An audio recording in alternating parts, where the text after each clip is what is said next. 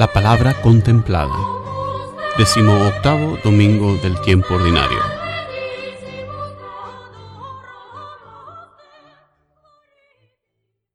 Lectura del libro de Eclesiastés. Todas las cosas, absolutamente todas, son vana ilusión.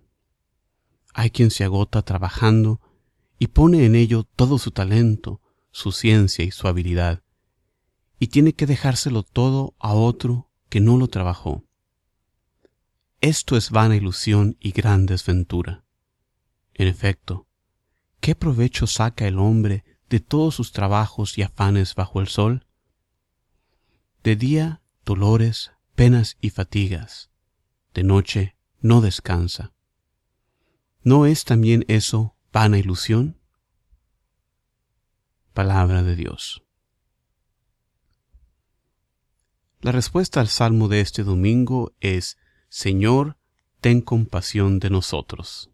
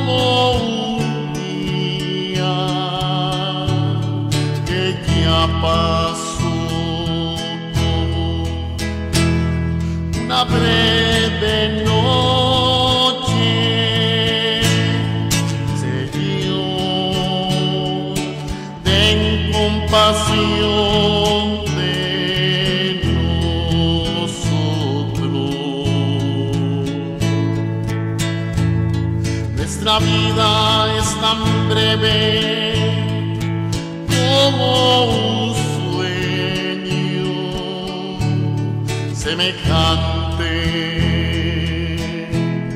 a la hierba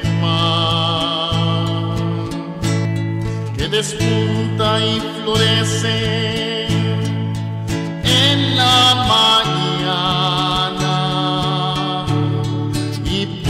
la tarde se marchita y se seca.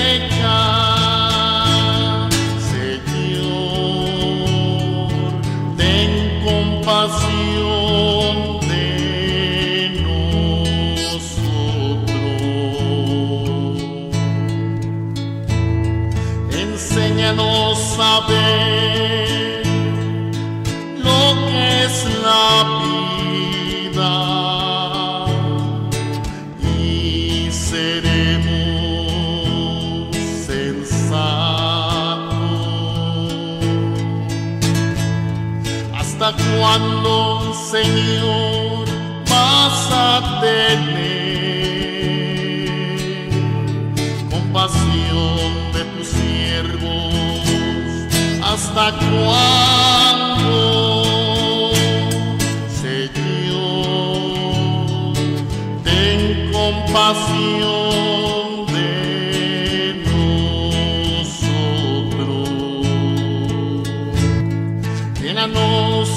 tu amor por la mañana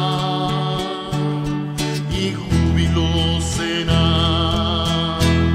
la vida toda. Que el Señor bondadoso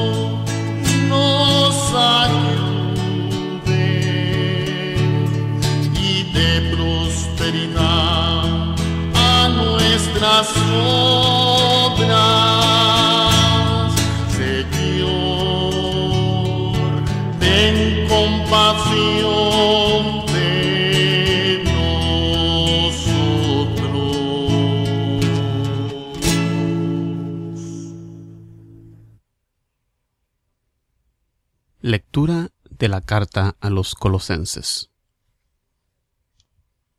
Hermanos, puesto que ustedes han resucitado con Cristo, busquen los bienes de arriba, donde está Cristo sentado a la derecha de Dios.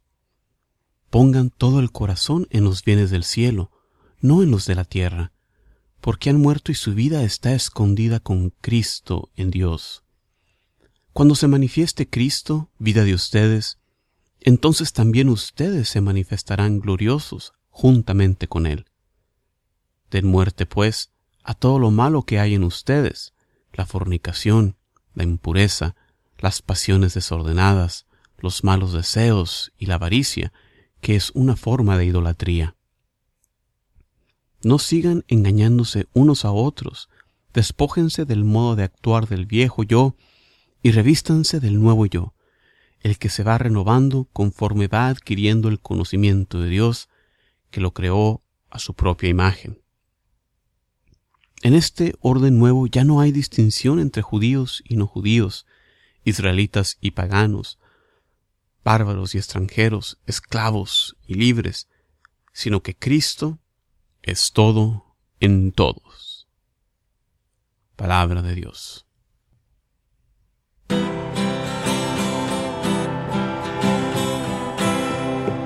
Aleluya.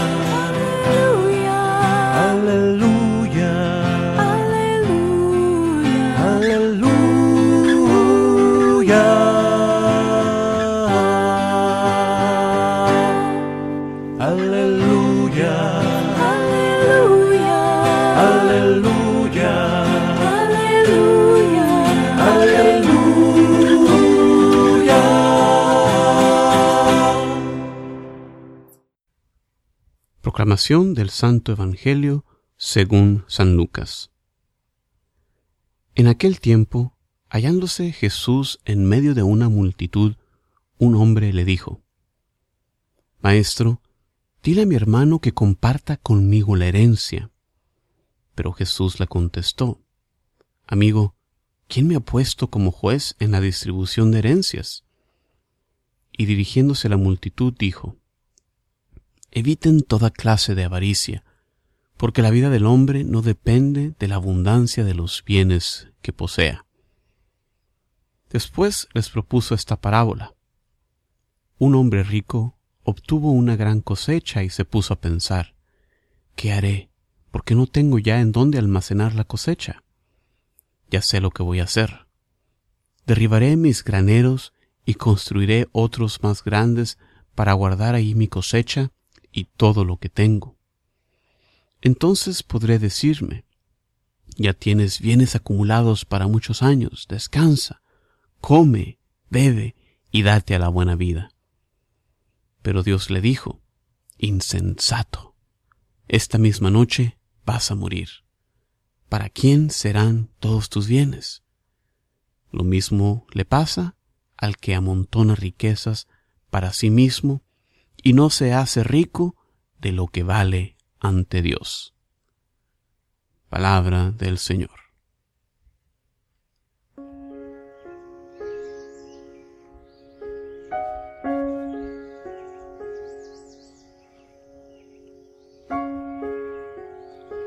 Hola, ¿qué tal? Bienvenidos a este espacio donde tomamos un momento de reflexión contemplando la palabra la palabra de Dios que se nos da cada domingo en las lecturas de la misa, para así mejor estar preparados y recibir el mensaje que Dios nos tiene domingo con domingo. En esta semana la primera lectura abre con las famosas palabras, vanidad de vanidades, todo es vanidad. Debemos considerar que en el lenguaje original hebreo, vanidad no tiene el mismo significado que la palabra tiene para nosotros hoy en día, de un orgullo excesivo sobre nuestra persona. Vanidad en hebreo significa un soplo de viento o un respiro, como por decir algo insignificante. Nos cuenta el autor de la primera lectura que aún con el preocuparse y trabajar arduamente, uno nunca sabe si esto se le va a quedar a alguien que también laboró, así como él, o se le va a quedar a alguien que ni siquiera se lo merece, no trabajó para merecérselo. En otras palabras, el predicador se está preguntando si vale la pena esforzarse tanto en la vida. Como ya les hemos compartido anteriormente en este espacio, la vida cristiana consiste de un balance entre el trabajo y la contemplación. Con el modelo de San Benito, con ese lema ora y labora, trabaja y ora, ora y trabaja. Esta lectura nos recuerda mantener este balance y no desgastarnos enteramente nuestra labor, por más buena y digna que sea. ¿Cuántas veces no hemos escuchado el lamento de padres que por dedicarse por completo al trabajo, por proveer por su familia, por darle lo mejor a sus hijos, perdieron precisamente lo más importante, su familia, el amor de sus hijos? O lo que es peor, por tanto trabajar, no se dedicaron a educarlos bien y terminaron los hijos en malos pasos. Vanidad de vanidades, todo es vanidad.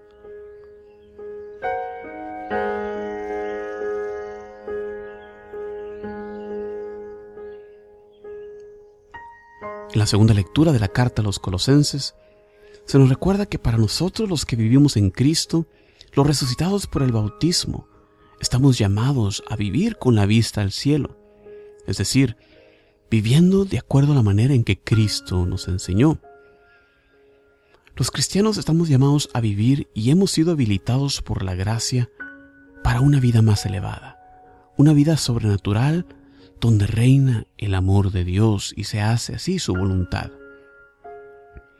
Cuando nos dice el texto que nuestra vida está oculta en Cristo, quiere decir que ahora, en este momento, nuestras buenas obras están escondidas, pero con su segunda venida, al final de los tiempos se revelarán todas nuestras buenas obras y así seremos glorificados en Cristo. Aunque hemos sido purificados por la gracia bautismal y somos coherederos de la gracia del cielo en Cristo, la tendencia a pecar, que es el resultado del pecado original, se mantiene en nosotros. Por eso, aún nosotros el día de hoy Siempre tenemos que acudir a la gracia, esta ayuda de Dios que nos da para luchar contra la tentación y purificarnos de todo lo que es terreno, todo lo que nos separa de Dios. Para entrar al cielo debemos convertirnos más y más como Dios, es decir, debemos ser santos.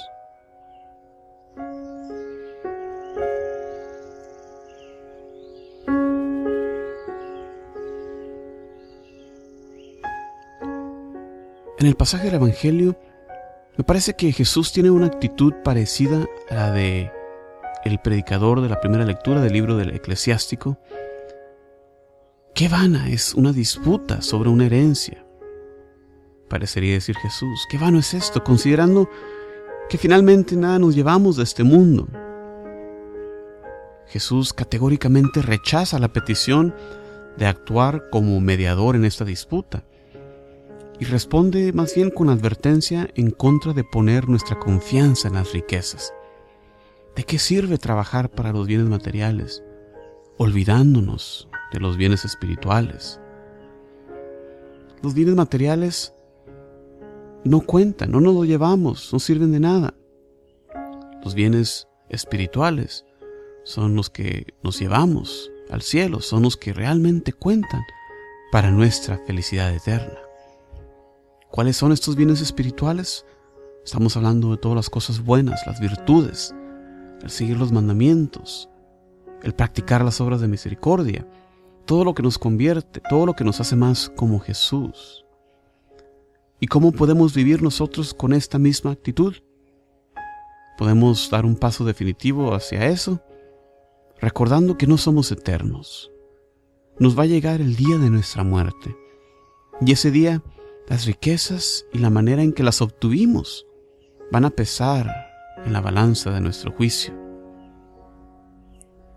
En esta semana, hermanos y hermanas, les invito a que practiquemos el hacernos ricos, no de bienes materiales, sino de la riqueza que no perece, sino que florece y nos da fruto abundante de la salvación de Cristo. Como siempre, muchísimas gracias por escuchar estas reflexiones. Se despide de ustedes desde Houston, Texas, Juan Carlos Moreno, invitándolos a visitar nuestro sitio de internet jsamoreno.net para más recursos para la evangelización. Muchísimas gracias, paz y bien para ustedes siempre. Hasta la próxima.